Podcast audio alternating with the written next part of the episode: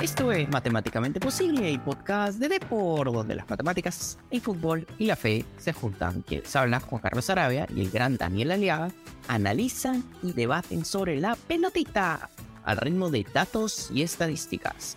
¡Comencemos! Dani, ¿qué tal? ¿Cómo andas? Bien, Juan Carlos. Eh, bastante entusiasmado por el tema de hoy. Eh, creo que, que pasamos de ser eh, espectadores y analistas a, un poco protagonistas con este, con este programa, así que eh, entusiasmado y a la vez con, con, cierto, con cierta expectativa por, por qué nos puede salir y, y, qué le va a parecer a la gente este programa.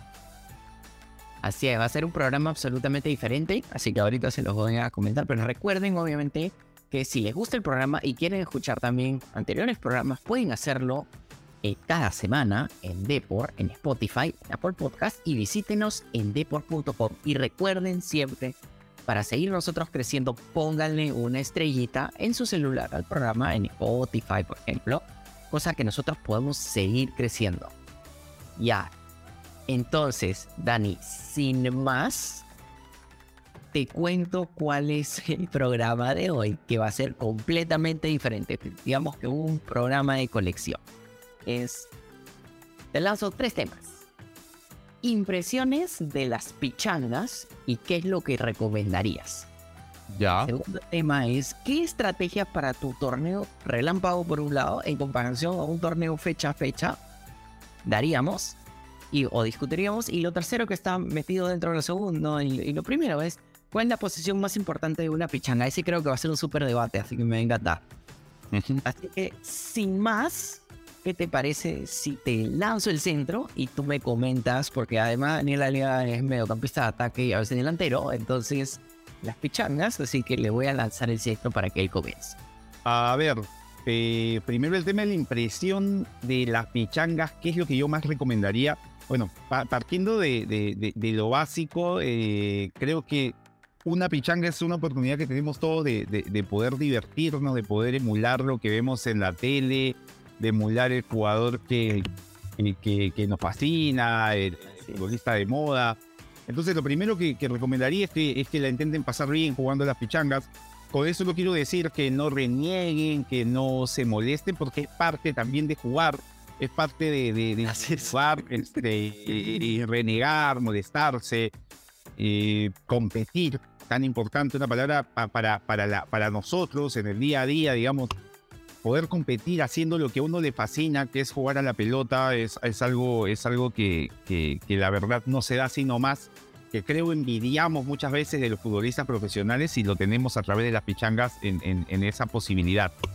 Luego, pasando a lo que pasa en la cancha estrictamente, lo que recomendaría siempre es, eh, uno, pasársela al compañero, que es fundamental, porque algo que parece tan simple, algo que parece tan sencillo a veces en una pichanga se, se, transforma en complicado, ¿no? Ves, ves compañeros que, que tienen una dosis de, de, dificultad para dársela al compañero y creo que, creo que es lo primordial. Partiendo de eso, creo que el fútbol fluye. Dársela al compañero y para los que la suelen tener demasiado, también intentar siempre dársela al compañero porque recordemos que el fútbol, si bien es cierto, es un juego de, de en este caso las pichangas, un juego de 5, 6 o 7, fundamentalmente es un juego de equipo, ¿no? Y, hay, que, hay que, en este aspecto, siempre eh, ser partícipes colectivamente de una pichanga. Eh, básicamente, esas son mis recomendaciones, Juan Carlos, bastante básicas. Ser feliz, pasarla bien, dárselo a un compañero y no tenerla tanto porque los demás también quieren jugar. Así que eh, quiero saber ¿Qué te parecen a ti estas recomendaciones? ¿Qué tienes que opinar al respecto? ¿Cuáles son las tuyas? Empecemos el debate, Juan Carlos. A mí también me gusta mucho la, idea de ser feliz, esa es la primera. Sí, estoy de acuerdo contigo con esa. Y acá, a ver, no pongo mi genio, así que te voy a lanzar algunos datos sobre, por ejemplo, formaciones en pichanga, ¿no? En 7 contra 7, tú puedes jugar 2-3-1 con dos defensas, tres mediocampos y un delantero. También puedes jugar así 2-1-2-1, que vendría a ser lógicamente, tienes dos bien atrás, uno un poquito más adelantado, tienes dos más de ataque y un, y un delantero nada más. Puedes jugar 3-1-2, que vendría a ser en papel más este defensivo, donde tienes 3 atrás. Y ahí puedes abrir la cancha. O el clásico eh, 3-1-1-1, que vas como cubriendo diversas líneas a lo largo de, de la cancha, ¿no?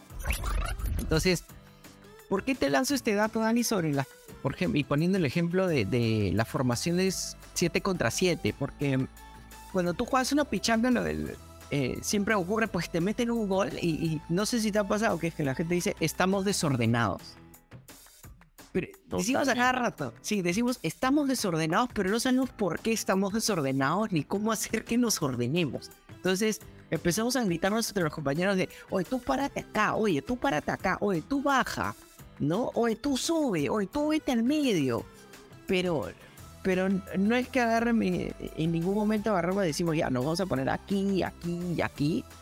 Pero igual quieres ganar el partido. Más allá que quieres divertirte, obviamente Sí. quieres divertirte, también quieres ganar el partido, sí. La competencia es fundamental, claro. Es parte de la diversión competir. Sí. Sí, entonces yo diría honestamente, y, ahora estoy entrando mucho al, tema de pichangas dentro de TikTok, por ejemplo, en Mate Posible, y, pongo- y explico mucho también, no solo formaciones, creo que es la parte más chica de todo esto, sino es el tema de, sí, eh, la formación es porque te genera un orden, obviamente luego te mueves eh, dentro del campo a medida que atacas, atacas de una forma, defiendes, defiendes de otra. Entonces, yo creo que si puedo sacar dos pepitas bien grandes, una de ellas es obviamente diviértete, disfruta. Otra es no te engañes, si quieres ganar el partido. Sí, o sea, va- vamos a ser honestos. Sí A los románticos, a Sí, los sí, sí. románticos, a los que buscan el, el- el túnel, los que, los que Así es. dicen, no, solo me importa el gol. No, es verdad, es verdad. Las, ¿Quieren- todos quieren ganar, Sí, a su quieres forma, ganar. pero quieren ganar. Exacto. quieres vacilarte y quieres ganar tu partido. Y una forma que yo diría ganar el partido es, lógicamente, agarrar y, tener algún tipo de razón eh, táctica pequeña y ordenada para agarrar y pararte en la cancha y saber que, oye, tú no puedes agarrar y, correr puesto a la cancha si no tienes físico. O sea, generar cierto orden y, y para dejar ese tema de que te meten un gol y no sabes por qué rayos te metieron un gol, pero sabes que estás desordenado, pero no sabes por qué. ¿no? Yo lo, diría por ahí. eh, Pasa, pasa también, Juan Carlos, que, que yo creo que a veces esto del desorden, cuando el, el primero que habla del desorden del equipo, pasa muchas veces como el que levanta la mano para, para tirar el offside cuando ya se hizo el gol en el fútbol profesional, sí. suele ser el que está habilitando, es decir, el que levanta el balón. Claro. Suele pasar que en la pichanga, el primero que indica estamos desordenados es al que se le indicó que por favor se quedase abajo Así y es. viene caminando, viene caminando del ataque y dice, Sí, sí, sí. ordénense. Suele pasar eso también, es verdad. Sí, sí, sí, tal cual, tal cual. Y acá, por ejemplo, te lanzo otro dato esta vez para los que les gusta el fútbol 6 contra 6, ¿no? Hay formaciones de 2-2-1, que tienes pues dos atrás, dos defensas, dos mediocampistas y, y un delantero.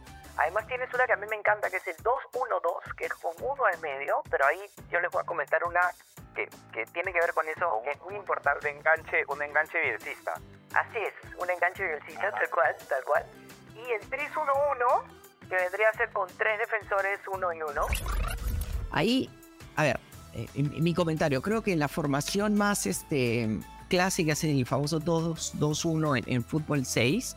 Sí, Pero a mí me encanta el 2-1-1, como tú dices muy bien, con el enganche bielcista, siempre y cuando tengas a este amigo tuyo o amiga tuya, dependiendo también, eh, nos escuchan mujeres, obviamente. claro, claro. en- Y tienes a este amigo o amiga tuya que tiene dos cosas. Uno, que tiene un súper físico, o Sí, sea, que, no sé, hace otro deporte, en fin, o juega miles de pichangas en la semana, como tú quieras.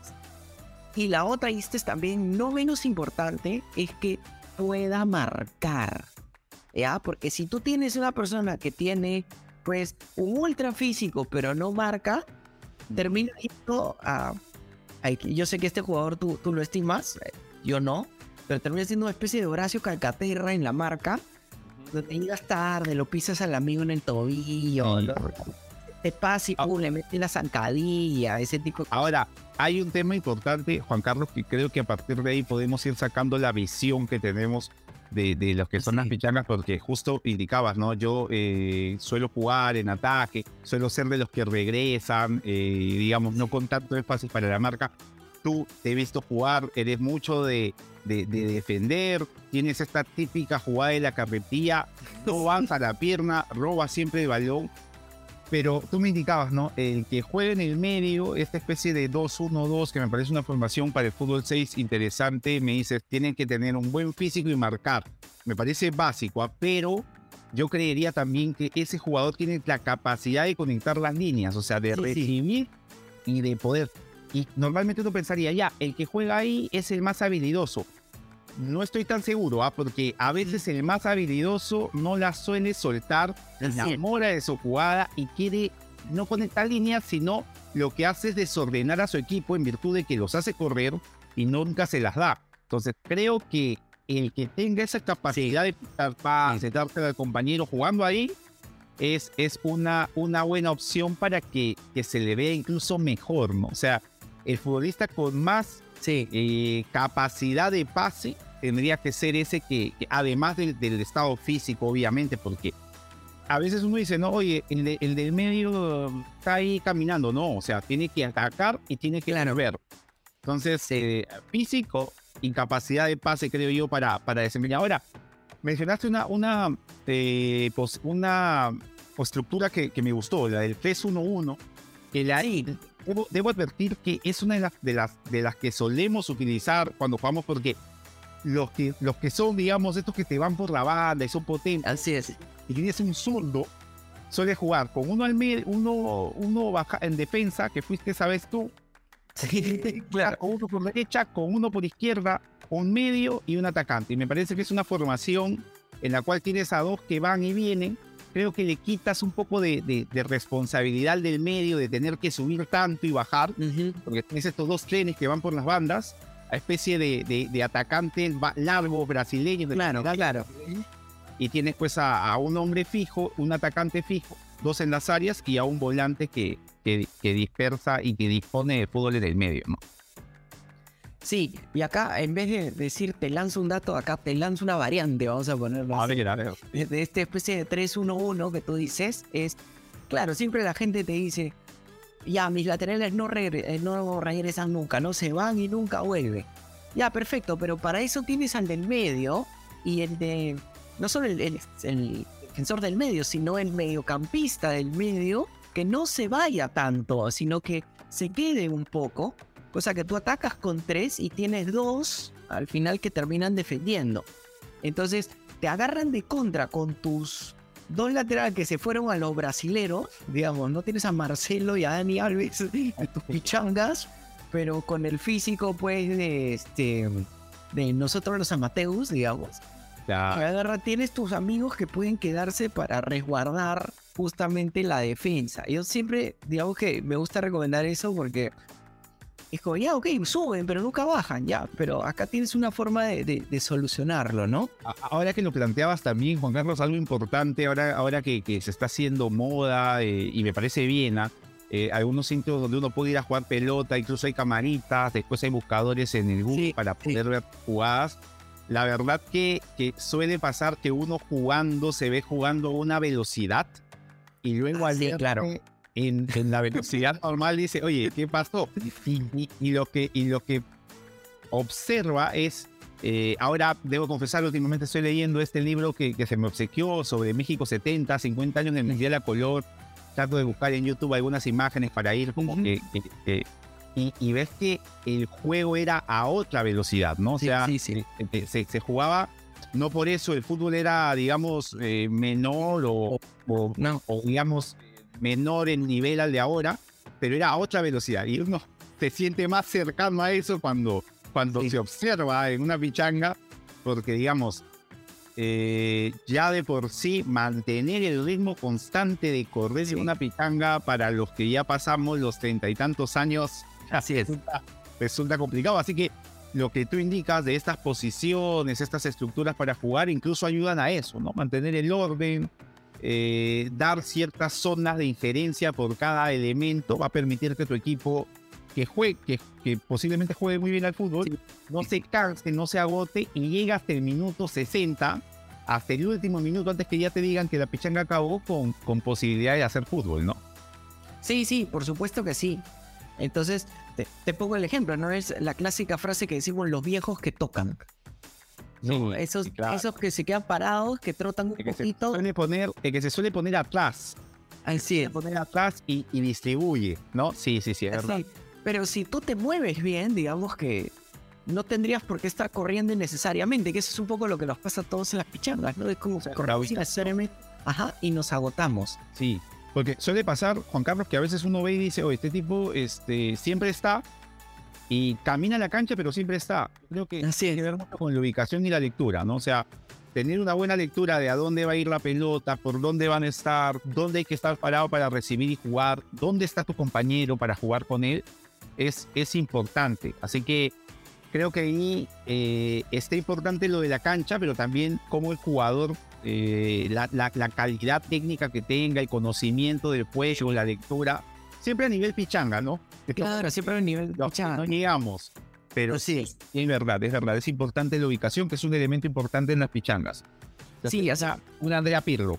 Sí, claro, o sea, a ver, sí, entonces, nuestros queridos oyentes y videntes, si tenemos que así cerrarlo en toda esta discusión, ha sido muy divertida, en realidad es, diviértete, sé, acepta que quieres ganar el partido, o sea, sé honesto contigo mismo, Creo que eso, eso es el primer paquete importantísimo.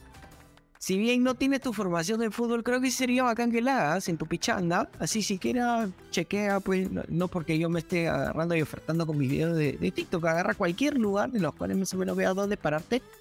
Y acuérdate de pararte de forma ordenada para justamente no desgastarte innecesariamente, ¿no? Y además es... Siempre tienes el amigo que se jura Mbappé, Messi, ese es el tercer punto, ¿no? Eh, dile al amigo que ya está bien, bacán, pero creo que es más fácil ganar una pichaca pasando la pelota que llevándoselos a todos, así Sí. pueda, ¿no? Porque igual se cansan eventualmente, ¿no? Y la última que decías, ¿no? Es el orden y el saber dónde pararte para... Sí, la ubicación es importantísima. Importantísimo. Así es. Pero ¿qué te parece, Dani, si vamos a una pequeña pausa y luego volvemos con el segundo tema que tiene que ver con los torneos? Perfecto, Juan Carlos.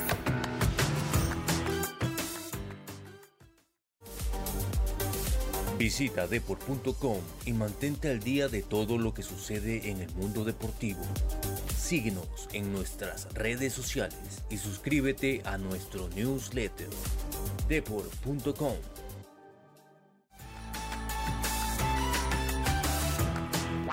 Esto es Matemáticamente Posible, el podcast de por donde las matemáticas, el fútbol y la fe se juntan. Entonces, Dani, bueno, hablábamos algunas pepas impresiones sobre nuestras pichangas, algunas recomendaciones. Y dime una cosa, ¿no? Eh, ¿Qué estrategias tú darías también para una pichanga relámpago, por un lado, que es estas, pues, intensas y que se dan casi en un día, a veces en dos? Y en una pichanga, la clásica, eh, eh, torneo que fecha a fecha, ¿no? En torneos Mateo, que vas este, avanzando uno por uno. A ver, en, en el torneo de Lámpago creo que, que lo fundamental es eh, tener alternativas, o sea, no solamente presentar un equipo, sea una eh, un juego en losa de 5, una pichanga Claro. de fútbol 6 o fútbol 7, o sea, tener alternativas porque estamos hablando de un torneo que demanda eh, no solamente en cuanto al ejercicio físico, sino también la atención. Ya sumarle que está jugando para no solamente ganar y sentirte bien, sino porque ganar forma parte que puedas seguir jugando, entonces Claro. esto genera tensión, ansiedad, te cansas más rápido. Entonces siempre es bueno contar con alternativas, o sea, previamente hablar con tus patas, a tener un equipo, eh, no sé, pues si juegan 5, este, 0, 8, 9, que puedan estar Claro. ahí, que saben que van a jugar. Y, y- y eso, eso fundamentalmente en cuanto al torneo de relá- al torneo relámpago. Otra cosa, creo que en los torneos relámpagos sí es importante eh, siempre tratar de protegerte primero atrás, Sí, tratar de jugar con dos o con tres atrás y, e intentar eh, ganar. Muy similar, por ejemplo, cuando se juegan estas pichangas, Juan Carlos, de eh, 10 minutos o dos goles. claro, claro. Eh, porque al final, o sea, en una pichanga larga, si te, si te paras a jugar, no sé, pues un 2, 1, 2, un, este, te pones medio guardiolista y juegas con un 1, 2, 3. Claro. No sé, o sea, probablemente al final lo ganes, pero de, de arranque vas a recibir algunos goles, te va a ser complicado y en esos torneos relámpagos tienes que asegurar ganar. Así que creo que, que lo fundamental sería tener banca y tener eh, un equipo ordenado desde lo defensivo, o sea, jugar siempre con la mayor cantidad de jugadores atrás dejar a uno o dos jugando arriba. Esa, esa es mi recomendación para los torneos relámpagos, a diferencia del torneo fecha a fecha, donde creo que sí puedes intentar playarte más con tu fútbol, si eres una especie de Pep Guardiola, intentar hacer... El torneo relámpago es más como un torneo corto en el cual hay que cuidarse de no recibir goles y aprovechar el máximo. Y un torneo de fecha a fecha es un torneo largo al estilo liga, en la cual el Claro. hora final siempre va a ganar, ¿no? Sí, sí, sería la la comparación. Pero ahora que mencionas, por ejemplo, el 5 contra 5, les lanzo, por ejemplo, algunas formaciones de 5 contra 5, ¿no? Tú puedes jugar con uno atrás, dos en el medio y uno adelante. Puedes jugar, como tú decías, con dos atrás y dos adelante nada más. Ahí dejas un hueco en el medio, es un poquito un Un tema. cuadrado, un cuadrado. Exacto. Un cuadrado brasilero, tal cual. Y luego puedes jugar con una especie de pirámide, que es un 2 atrás y tienes un 1 en el medio y un 1 arriba. Sí. Entonces, eh, ahí me parece buenazo tú. Yo estoy de acuerdo contigo de que tienes que tener banca, tienes que tener varias personas. También otro tema eh, sumamente importante es que, a ver, es bien parecido al 10, eh, sobre todo si juegas a 10 minutos dos goles, ¿no? En, en tus pichangas es, puedes intentar meter rápido goles, Claro. ¿ya? Y al toque, porque te va a ayudar un poquito también a descansar, ¿no? Porque, claro, metes dos goles y tu equipo se mantiene, se mantiene, se mantiene hasta que llega un punto donde ya jugó tantas, tantos partidos seguidos que tu equipo se desgasta. Totalmente. Entonces, una vez, no sé, puedes intentar presionar con todos los primeros tres minutos. Y luego como ya, me voy a echar un poquito para atrás, ¿no? Eh, en los torneos relámpagos el tema es que si a ti te gusta quitar la pelota y presionar, tengan cuidado, porque si, sobre todo si es este, tienes que jugar partidos seguidos, entonces si te desgastas rápido y si tu equipo se desgasta rápido o se lesiona, cualquiera de los dos, tu jugador estrella, lo que tú quieras, ahí la cosa se vuelve bien complicada. Pero ahí, ¿sabes en qué sí discrepo contigo? Es, pero vamos, este es un poco también que tiene que ver nuestras filosofías de fútbol, ¿no? Es irónico porque yo juego atrás, ahí yo les voy a compartir también, este, Dani y me hemos jugado juntos en, en Claro. changas, y yo tengo dos cosas clásicas de jugar este, juntos. Yo puedo jugar o juego de central, ¿no? Último, o juego en medio, que en realidad es en la posición medio defensiva, es en la posición que a mí me gusta jugar más, porque puedo correr hacia atrás. Y siempre me tiro a barrerme. Nunca te voy a reventar el pie. Siempre te voy a reventar la pelota. Pero sí me voy a. Este, barridas a los José Soto, ¿ah? Pues te vi varias eh, y robaste siempre la pelota. Y la gente me dirá, oye, pero eso no funciona en losa. No, muchachillos, queridos amigos míos, yo me tiraba y me podría tirar ahorita a mis casi 40 años. En losa también me voy a tirar a barrerme, por eso es mi forma de jugar. Es técnica, además. Es técnica, además. Sí. Claro. Es técnica. Y porque a veces uno dice, no, este, incluso a veces con arqueros de, de losa dice, oye, ¿cómo no? Ni imposible. Es técnica. Ah, Es técnica. Arquero de losa, pucha, Tirarse. y caer bien y, y estar tranquilo después, se van a sus Sí. chambas sin ningún problema. Así que, Sí, no de que nada. puede, se puede, se puede. Ajá. Sí, sí, no agarres y cuando te barras no te lances así como si estuvieras skateando, o sea, con, con tu skate o una cosa así, porque te vas a arañar todo, ¿no? Es como que lanzarse un poquito, ¿no? Eh, pero sí, yo, yo pensaría por ahí que es diferente, y estoy de acuerdo contigo en, en eso, en, en- en tener la banca, pero lo que no estoy de acuerdo, y ya ese era mi punto, es eh, los que no saben, Dani juega adelante, ¿ya? El de- y, pero él me decía, lo más importante es tener una defensa buena yo creo que lo más importante es tener un medio campo bueno, en realidad. Y tener un delantero que no se quede pues como el auchero arriba esperando, sino que pueda re- regresar, ¿no? Y, y sobre todo en fútbol 5 tener pases rápidos.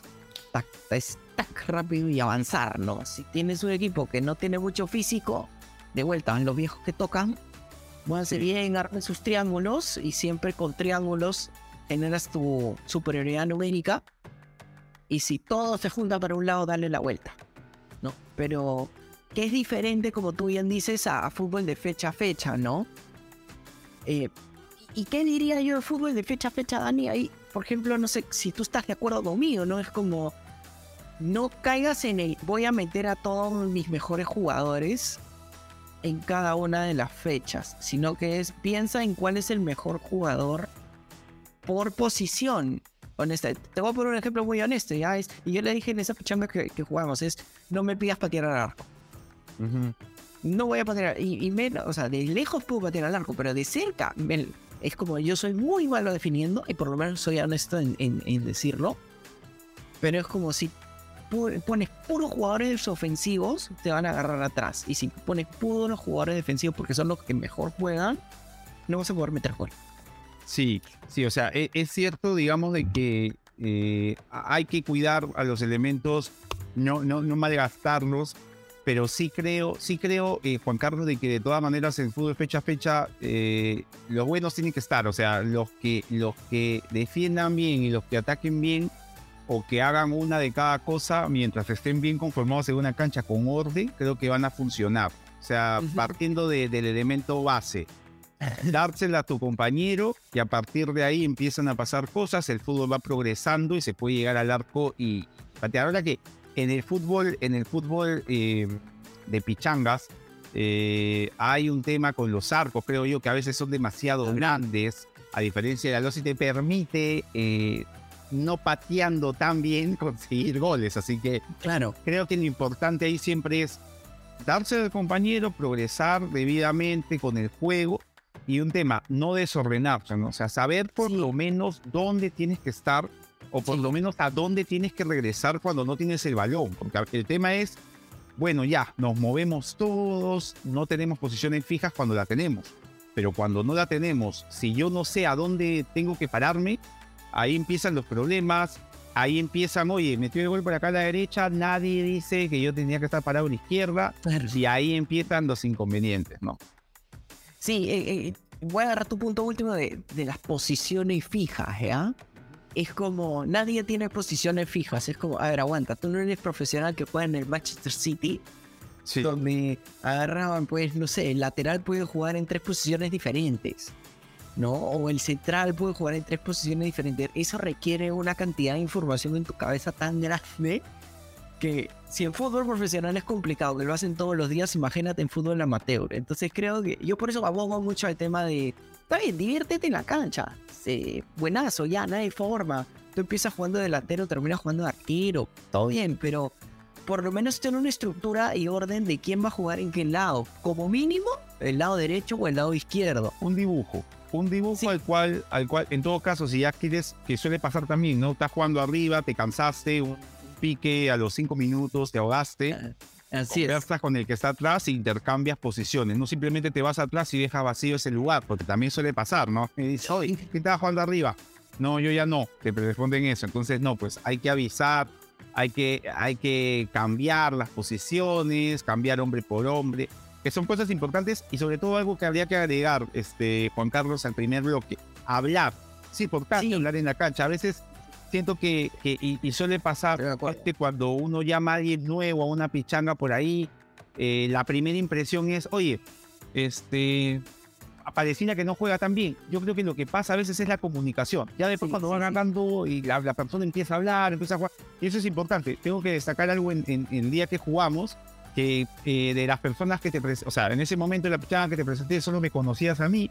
No obstante, Sí. que empezaste a jugar, empezaste a hablar, empezaste, me preguntabas los nombres, algo importante. Sí, sí. Si llegas a una pichanga nueva, pregunta los nombres para que sepas con quién estás jugando. Y, y- y- y eso, sobre, sobre la base de eso, habla. O sea, nadie, nadie te va a decir, oye, tú eres nuevo, ¿por qué me hablas? Claro, claro. O sea, vas a, vas a jugar.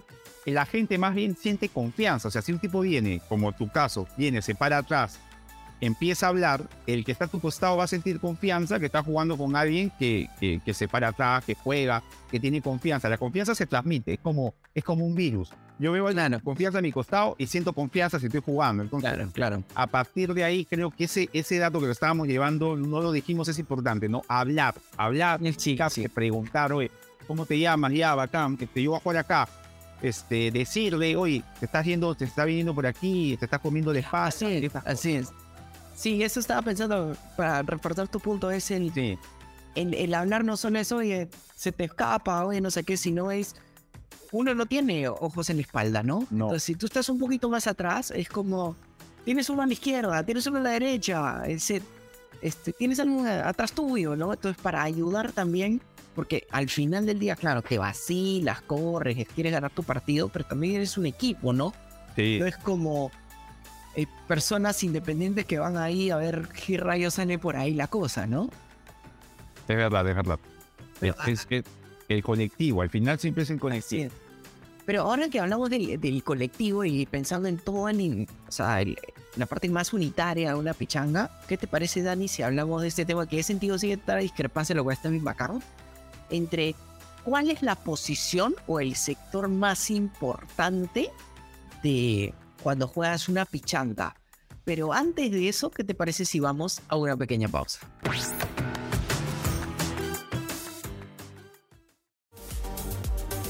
Visita deport.com y mantente al día de todo lo que sucede en el mundo deportivo.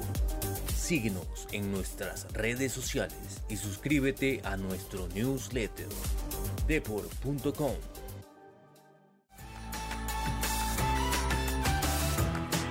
Esto es Matemáticamente Posible, el podcast de Depor, donde las matemáticas, el fútbol y la fe se juntan. Bueno, Dani, cuéntame, ¿cuál es la parte, o sea, el sector o la posición más importante en una pichanga? Si quieres lo podemos soltar en 7 contra 7 fútbol, 6 contra 6 fútbol, o hasta en la nosa o 5-5. Yo creo que en Losa, en, en fútbol 7, fútbol 6, eh, particularmente yo suelo jugar en, en- en ataque, eh, pero sí te voy a decir que para mí, particularmente la posición más importante es la de la base de la jugada. Yo sé que íbamos a discrepar. Siempre he escuchado también que el medio es el que conecta, que hay que tener más físico, que suele ser el del medio el jugador con, con, o sea, si uno tiene un jugador que juega bien y que además corre, va al medio. Pero a mí me parece que, que la, la base de la jugada, el que empieza el juego, sobre todo en, por ejemplo, en Losa creo que ese es, porque va a ser el que va a conectar. Pero en fútbol 6 y fútbol 7 igual sigo creyendo que es el de la base, porque el de la base además tiene la visión, ve todo, eh, es el primer pase, es el que va por ahí a sacarse de encima a uno, si es que tiene la confianza para hacerlo, y generar ya con eso una ventaja y empezar a atacar. Y además es el que va a indicar cuando no tienen el balón cómo ir posicionándose para defender.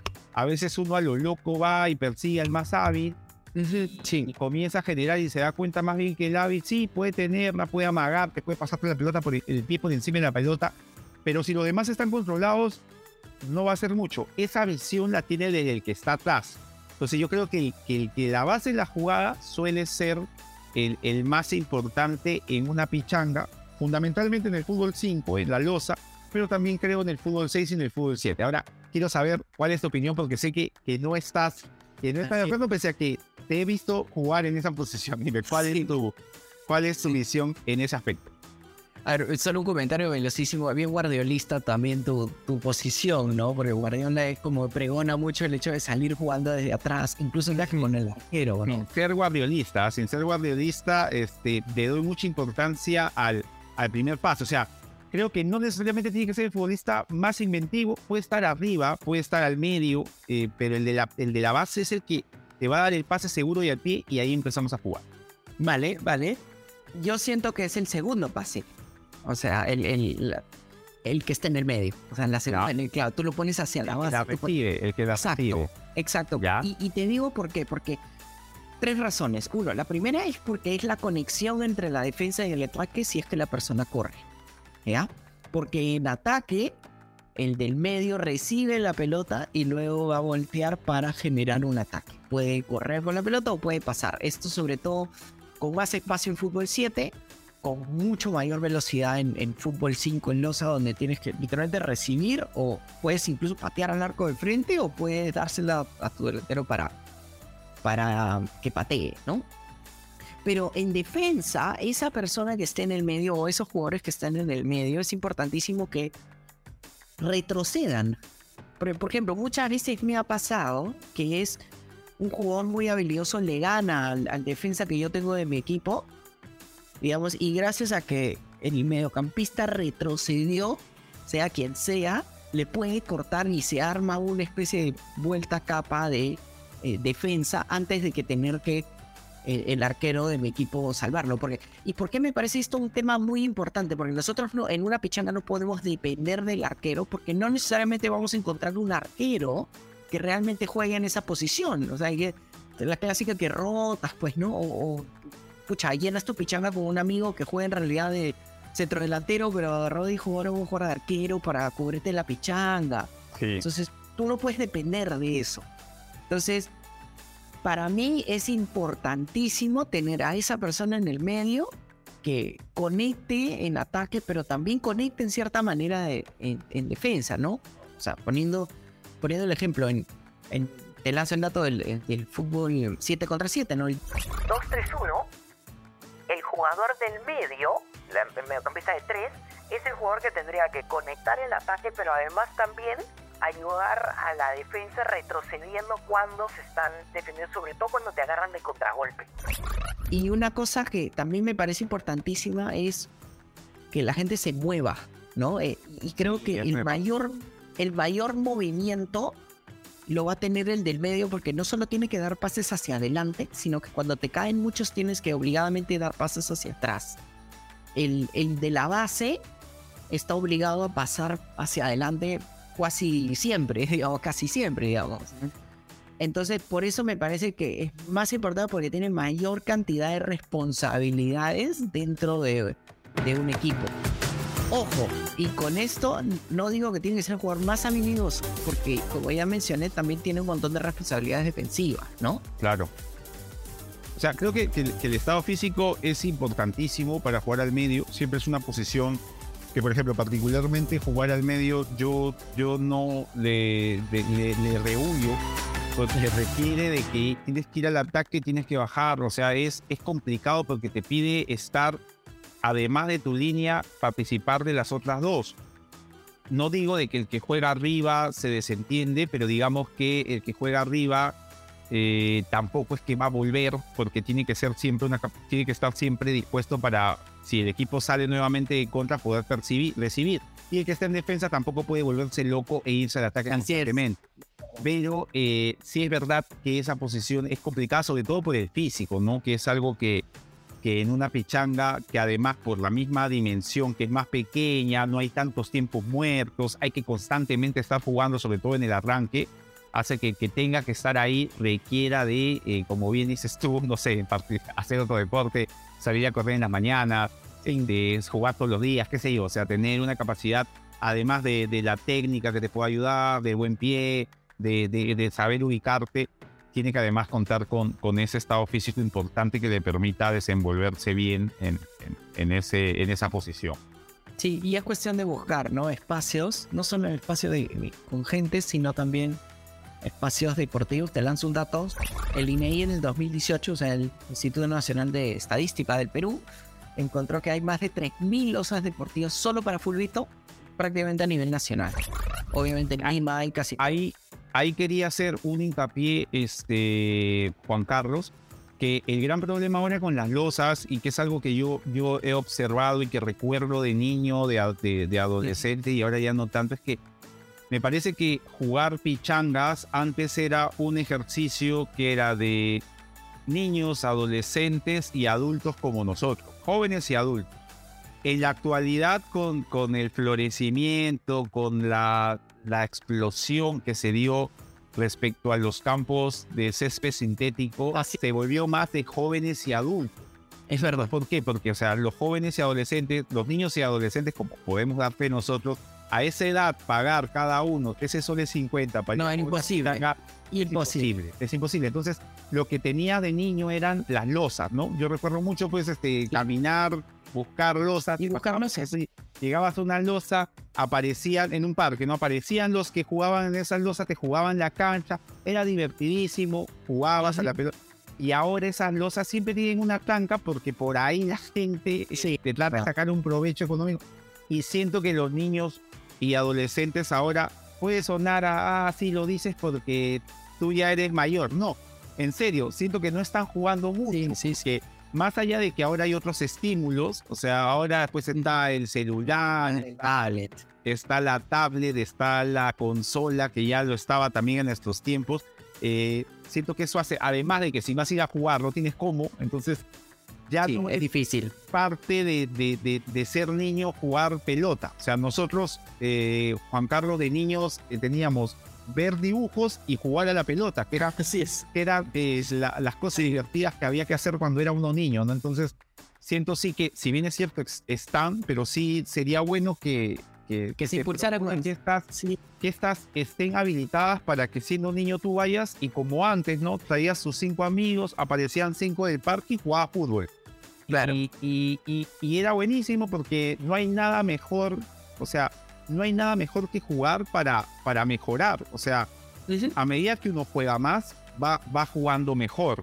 ¿no? Entonces, eh, si uno no juega, después pasa pues que ya uno es, es joven, te invitan a jugar una pichanga y por ahí no jugabas pichanga desde uff.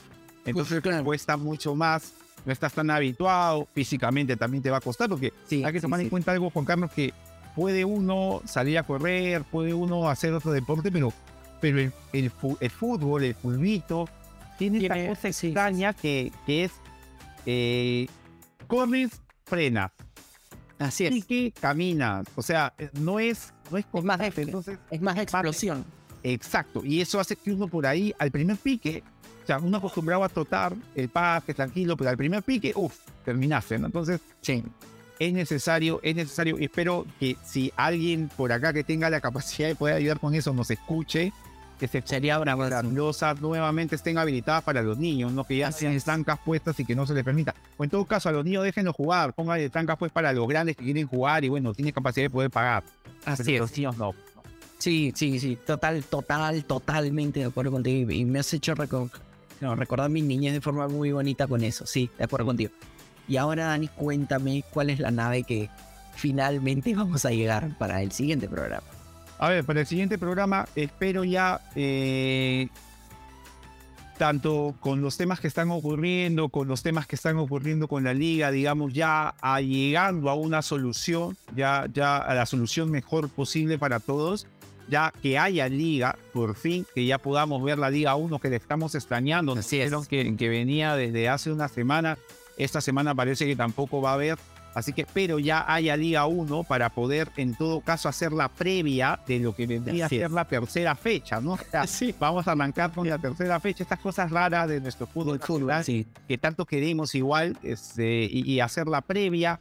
eh, y, y otra cosa importante también, Juan Carlos, creo yo, ya eh, sería bueno porque ya estamos empezando febrero, el otro, la otra semana, y estaríamos a nada, a nada ya del arranque de los octavos de final de la Champions. Esta Champions League que, que según he podido leer es la última en este formato tan interesante. Así que ah, sería bueno ya también poder hablar de lo que viene con la previa, también hacer una pequeña previa sobre lo que ya se viene en Champions League. Ya estaríamos a una semana de, de- de esas llaves de octavo de final, de ese, de ese Bayern Múnich eh, PSG que tanto me, me- me entusiasma. así es. Así que creo que tendríamos, tendríamos para hablar. También ya, ya viene, salvo que surjan cosas en la semana, pues y tengamos que, que variar, pero también ya, ya va a arrancar lo que es la Copa Libertadores, Juan Carlos. Sí, de- Hay sí. mucho fútbol, hay mucho fútbol, así que creo, creo sería bueno ya eh, ir con eso. Pero sí, sí, Juan Carlos, lo dejo ahí sol- lo dejo ahí suelto para, para alguna oportunidad. Ajá. Este, hacer alguna revisión, quizá. He estado leyendo mucho sobre México 70, el tiempo de los mundiales, cuando solo jugaban 14, que parecía de, lo- de un mundial deluxe, era lo mejor de lo mejor. ¿no? O sea, sí, sí, sí. ocho cupos para Europa, tres cupos para Sudamérica, que eran supuestamente Argentina, Brasil, Uruguay, un cupo para Asia, un cupo para África y un cupo para Centroamérica. O sea, era imposible claramente claro. al Mundial.